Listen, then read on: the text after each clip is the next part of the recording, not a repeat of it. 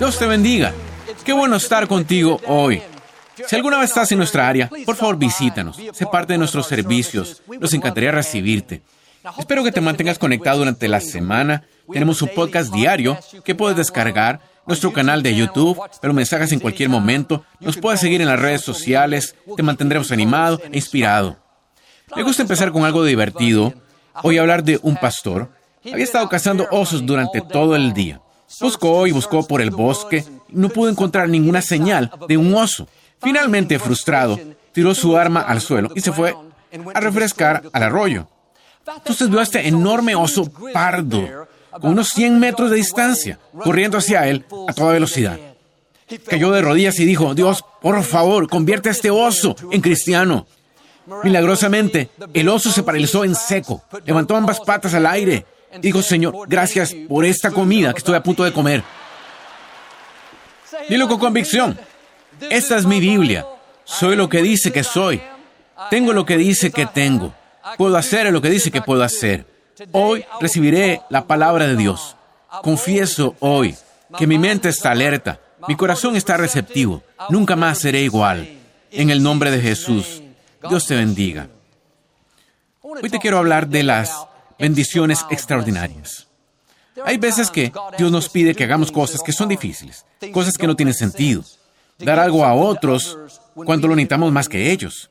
Dar un paso de fe cuando no tenemos la experiencia. O pertenecer a alguien que no lo merece. Todo en nuestra lógica dice, esto no está bien, es demasiado, no es justo. Dios te pide que vayas más allá. Cada vez que obedeces, hay una bendición que te sigue. Y si vas a ver bendiciones extraordinarias, tienes que tener obediencia extraordinaria. Cuando haces algo difícil que Dios te está pidiendo que hagas, no es porque Dios esté tratando de hacerte la vida miserable, es porque tiene algo, algo asombroso en camino. No puedes alcanzar la plenitud de tu destino sin una obediencia extraordinaria. Hay buenas oportunidades, aumento, sanidad, que solo están conectados a hacer lo correcto cuando es difícil. Es bueno obedecer en las cosas pequeñas. Eso es importante. Ser amable con un vecino, dar a la caridad, un compañero de trabajo grosero y lo perdonas. Eso no es realmente difícil. Pero cuando estás a punto de ir a un nuevo nivel, cuando estás por ver algo inusual, fuera del ordinario, no te sorprendas si Dios te pide que hagas algo difícil, que hagas un esfuerzo extra. Yo seguiré dando mis ofrendas cada semana, pero no ese dinero que tengo ahorrado para mis sueños. Perdonaré a ese familiar que me ofendió ayer, pero no el que me hizo daño hace cinco años. Iré a trabajar puntualmente, me esforzaré mucho, pero no puedo solicitar ese puesto de gerente. ¿Sabes que no estoy calificado? Hay bendiciones extraordinarias esperándote, algo fuera del ordinario. La pregunta es, ¿tendrás obediencia extraordinaria? Te está pidiendo Dios que hagas algo que parece muy difícil, incómodo, que te separes de un amigo que es una mala influencia, que seas más disciplinado en lo que miras, que regreses a estudiar, perfecciones tus habilidades. Todo tu razonamiento te dirá, no tienes tiempo, no va a importar, quédate quieto. Sí, puede ser difícil, pero si pudieras ver la bendición que va asociada a la obediencia, si pudieras ver el gozo, la realización, la provisión, entonces te esforzarías y, lo harías. En Primera de Reyes 17 había una viuda que vivía en la ciudad de Sarepta. Su esposo había muerto y ahora ella vivía sola con su único hijo. Había una sequía en la tierra. Se secaron todas las cosechas. Ella no pudo encontrar ningún comestible. Lo único que le quedaba era un poco de harina y un poco de aceite. Lo justo para una comida. Ella salió a recoger palos para encender un fuego iba a cocinar su última comida. Y unos días antes, el profeta Elías se encontraba en el río Jordán, donde había estado viviendo. Todas las mañanas, los cuervos, estas aves, venían a él, y así era como sobrevivía. Los cuervos dejaron de ir. Y Dios le dijo en el versículo 8, ve a la ciudad de Sarepta, allá hay una viuda que te dará de comer. Es interesante que Dios la enviara a una viuda que no tenía comida. Cuando Dios hace cosas que no tienen sentido, eso significa que está tramando algo fuera de lo común, algo sobrenatural está por suceder. Elías llegó caminando a la ciudad, vio a la viuda recogiendo leña y le dijo, disculpe señora, Estoy de paso por la ciudad. ¿Podría traerme un vaso de agua? No hubo problema. Ella fue amable, fue dadivosa, dejó lo que estaba haciendo. A pesar de sus propios desafíos, fue a buscar el agua. La mayoría de nosotros somos como ella. Si no es demasiado, lo haremos. Si es algo pequeño, no hay, problema. Pero aquí está la prueba. Mientras ella iba a buscar el agua, Elías dijo, Señora, también tengo hambre. Por favor, tráigame un poco de pan también. El agua era fácil. El pan era difícil. Ella dijo, Señor, juro por el Señor tu Dios que no tengo pan en mi casa. Solo tengo harina suficiente para hacernos algo de comida para nosotros. Vamos a comerla y luego vamos a morir. Uno pensaría que Elías le diría, lo siento mucho, voy a ayudarle a encontrar comida. En cambio, justo después de desahogar su corazón, después de jurar que no tenía ninguna comida extra, Elías le dijo, entiendo que no tienes suficiente para todos, pero dame primero un poco de pan. Dame lo que necesito. Y si haces esto, el Señor Dios de Israel dice que siempre habrá bastante harina y bastante aceite en tus recipientes. Elías estaba diciendo, si vas a tener una obediencia extraordinaria, si vas a hacer algo que no tiene sentido, que no parece lógico, nada en tu razonamiento dice que le hagas una comida cuando necesitas una comida. Pero si lo haces, verás una bendición extraordinaria, verás provisión sobrenatural, aumento sobrenatural. Lo que Dios te pide que hagas no siempre va a tener sentido, no siempre va a ser lógico. En eso consiste la fe. Da lo que necesitas. Hazle primero una comida. Esta viuda no entendía. Los pensamientos le decían, estás cometiendo un error. Este no puede ser tu Dios. Tú y tu hijo deberían comer esta última comida. Pero esta mujer se atrevió a obedecer. Dio este paso de fe y le hizo una comida primero. El versículo 16 dice, ella y su hijo siguieron comiendo de la harina y del aceite, porque por mucho que usaran, siempre había bastante aceite en los recipientes.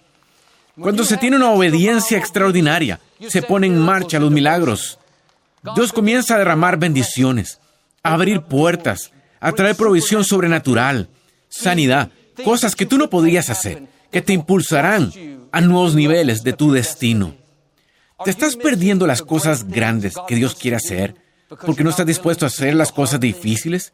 No te convenzas de no hacerlo. Cuando más difícil sea, mayor será la bendición. Dios pudo haber hecho que Elías apareciera y le dijera a la mujer, Dios quiere que sepas que Él ve que estás luchando y va a suplir todas tus necesidades.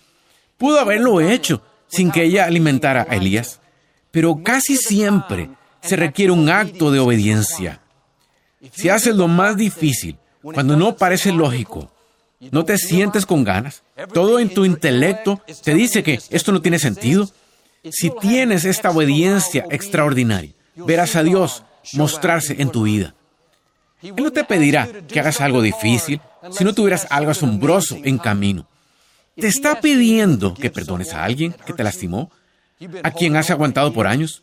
Ellos no lo merecen, se equivocaron, no estás excusando su comportamiento, estás dejando ir el veneno. Si puedes ver lo que Dios tiene reservado al otro lado de ese perdón, no lo pensaría dos veces. Hay bendiciones extraordinarias, relaciones nuevas, oportunidades nuevas y una mayor alegría. Piensa en José, traicionado por sus hermanos. Pasó 13 años de injusticia, rechazo, en prisión, todo por los celos de sus hermanos y un día se presentaron en el palacio. Ahora él estaba al mando, reivindicado, ascendido. Sus hermanos estaban ante él intentando comprar comida en una hambruna. Esta era la gran oportunidad de José para devolvérselas, para vengarse. Pero José pudo oír la vocecita que le decía, perdona, sé bueno con ellos, olvídalo. Una cosa es perdonar cuando alguien es grosero contigo en la oficina. Esto no requiere mucho esfuerzo. Pero estos hermanos vendieron a José como esclavo. Le quitaron su libertad. Perdió años de su vida, estando lejos de su familia, sin seguir su sueño, por lo que le hicieron. En cierto sentido, tenía derecho a estar enojado, a vengarse. Pero José entendió este principio. Tuvo una obediencia extraordinaria. Perdonó a la gente que no lo merecía. Perdonó a quienes trataron de arruinar su vida. Y porque le mostró a Dios que podía confiar en Él para hacer lo difícil, para perdonar cuando no era justo, para ser bueno con la gente que no era buena con Él, Dios derramó bendiciones extraordinarias y puso a José cargo de toda la nación. Cuando tienes obediencia extraordinaria, haces lo que Dios te pide que hagas cuando es difícil, cuando no es justo, cuando no tiene sentido, no hay límite a qué tan alto Dios te llevará. ¿Te está pidiendo Dios que te alejes de las personas que te están hundiendo?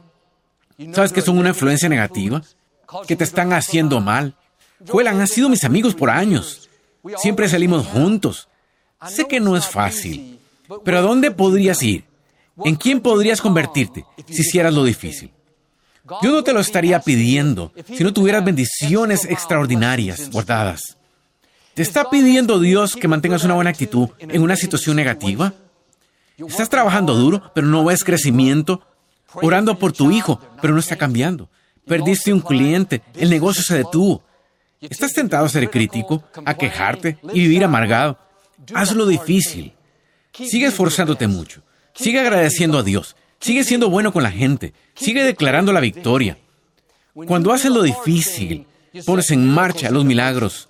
Los ángeles se ponen a trabajar y las oportunidades vienen a buscarte. A principios de los 70, Lakewood empezó a crecer. Tuvimos menos de 200 personas durante 13 años. Ahora los sueños de mi padre empezaban a hacerse realidad. Estábamos en el edificio original, la tienda de abastos, necesitábamos un auditorio más grande. Y un domingo mi papá anunció a la congregación que íbamos a construir un santuario nuevo, con capacidad para mil personas. Pide a todos que oraran para saber qué podían aportar para esto. A las pocas semanas iban a recoger una ofrenda especial. Toda la iglesia estaba entusiasmada, la gente dio generosamente, tuvo suficiente para empezar. Había una pequeña iglesia hispana al final del camino. Llevaban meses construyendo una nueva iglesia. Iban muy despacio. Y una tarde mi papá pasó por allí para ver cómo iban. Nunca se los había encontrado. No conocía a nadie. Solo quería ser amable. Hacerles saber que orábamos por ellos. Le contaron que habían empezado a construir, pero que costaba más de lo pensaba. Tuvieron algunos contratiempos y se quedaron sin fondos. Y ahora estaban sin terminar. Tenía parte del techo, parte de las paredes, pero nada adentro. Al día siguiente, mi papá oyó una vocecita que le decía, quiero que des ese dinero que recogiste para tu edificio a esa iglesia hispana para que puedan terminar su edificio. Su primer pensamiento fue, apártate de mí, Satanás. Ese no puede ser Dios. Ese dinero es para nuestro santuario. Empezó a razonar, pero no pudo sacárselo de la cabeza. En el fondo, sabía que debía dar ese dinero como Elías y la viuda. Era una prueba. ¿Me harás una comida primero? ¿Harás algo difícil? ¿Algo que no entiendes? ¿Regalar lo que necesitas? Tras debatirlo unos días, finalmente decidió hacerlo. El pastor hispano estaba tan emocionado que no podía creerlo. Pudieron terminar su edificio. Y es interesante que los fondos para el edificio de Lakewood empezaron a llegar de todas partes. Una señora voló a la ciudad. Nunca había conocido a mi papá ni había estado en Lakewood. Había leído alguno de sus libros. Le entregó a mi papá un cheque por más de lo que le dimos a la iglesia hispana. Una señora de la nada. Como esta mujer viuda, una provisión sobrenatural. El dinero llegó para los cimientos, el acero, la pared, los asientos, el sistema de sonido.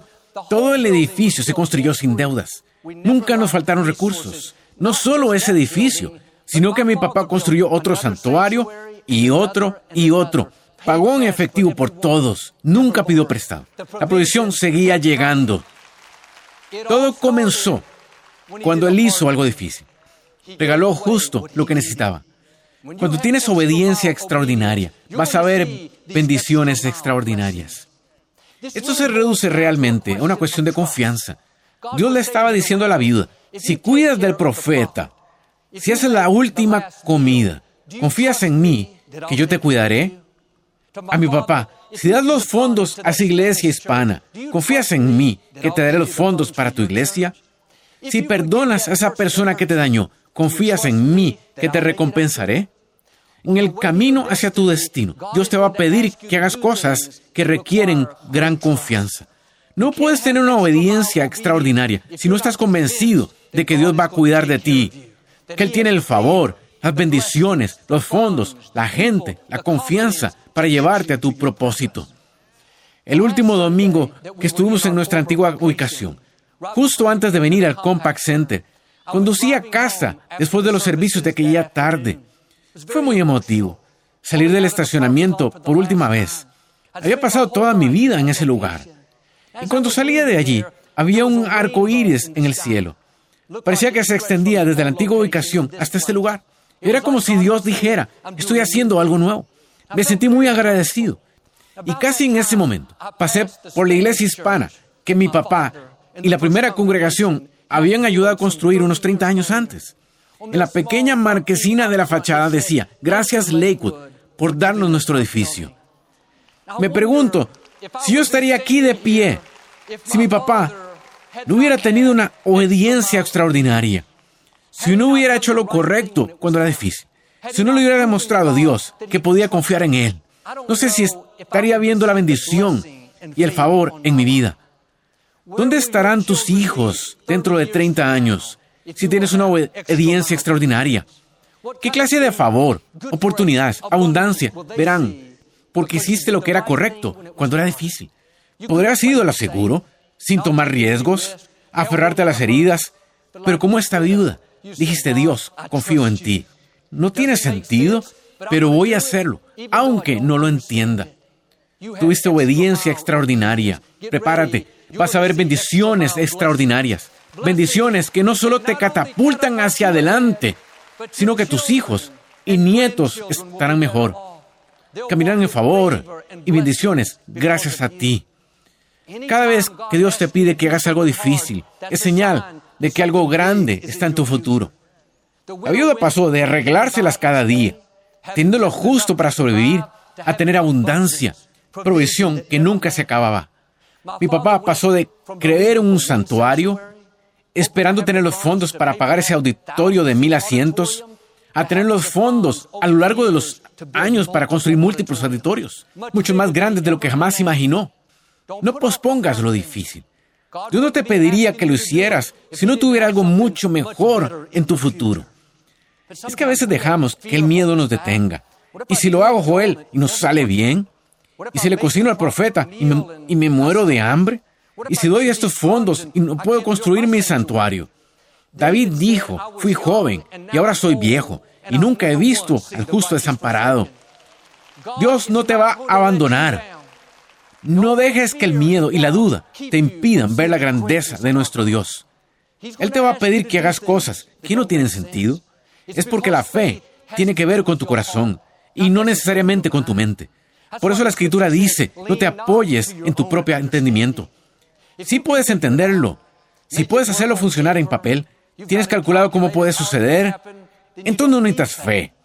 Pero cuando eres como esta viuda, calculas, tengo suficiente harina para una comida, he hecho pan toda mi vida, concluyo que estamos limitados, ahí es cuando la fe tiene que actuar.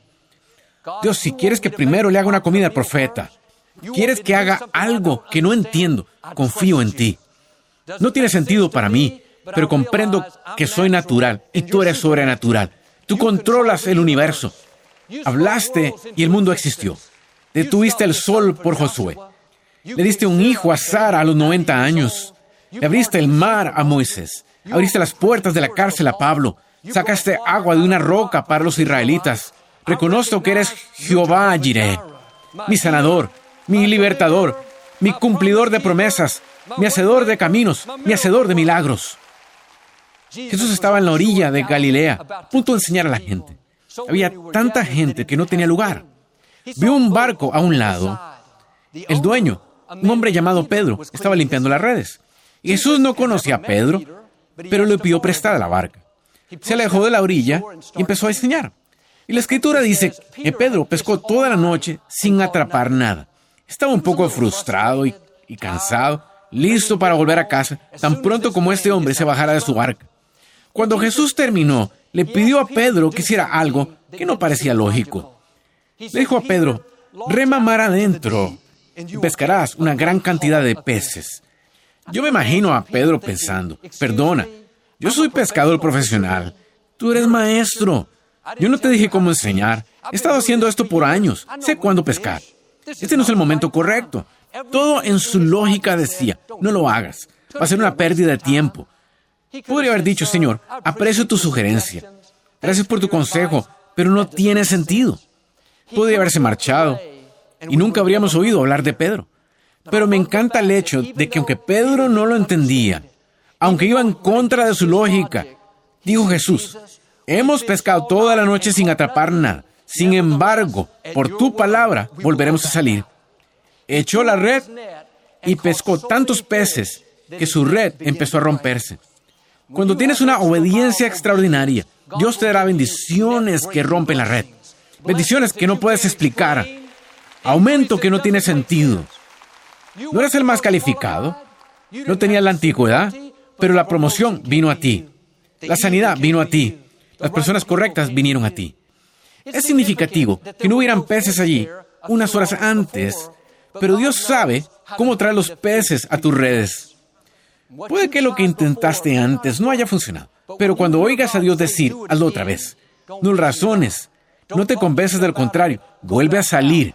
Dios te está poniendo el pescado, la provisión, la sanidad, las oportunidades, justo donde las necesitas. No estaba allí la última vez, pero estará allí la próxima vez. Un par de años después de que Victoria y yo nos casamos, vendimos nuestra casa. Era un lugar precioso, quedaba al bosque, logramos una buena ganancia y buscando una casa. Y un día Victoria me llamó al trabajo y me dijo, Joel, encontré nuestra casa, ven a verla. Era una casa vieja, destartalada. Había sido abandonada. Faltaban puertas, tenían agujeros en el techo, había baldes adentro para recoger el agua. Tenía graves problemas de cimentación. Los pisos estaban todos torcidos. No había nada bueno en la casa, pero estaba en un buen terreno, cerca de la ciudad. Victoria estaba muy emocionada. Dijo, Joel, podemos arreglar esto y hacer esto y aquello. Nos encantaría vivir aquí. Pensé que se había vuelto loca. No tenía sentido. Acabamos de salir de una hermosa casa pequeña. Este lugar era una ruina. Pero cuando me callaba, oí esa vocecita que me decía, tiene razón, esta es tu propiedad. Sentí paz al respecto. La compramos y la arreglamos. Un año después, un constructor llamó a nuestra puerta y nos preguntó si queríamos vender la propiedad. Le dije, no, gracias, no está a la venta. Me dijo, ¿y qué tal si te doy esta cantidad? Le dije, como he dicho, nos encantaría venderla. Le vendimos la mitad de la propiedad. Construyó dos casas, una para nosotros y otra para él. Un año después teníamos una hermosa casa nueva, algo más de lo que jamás habíamos imaginado. Cuando tienes obediencia extraordinaria, vas a ver estas bendiciones extraordinarias.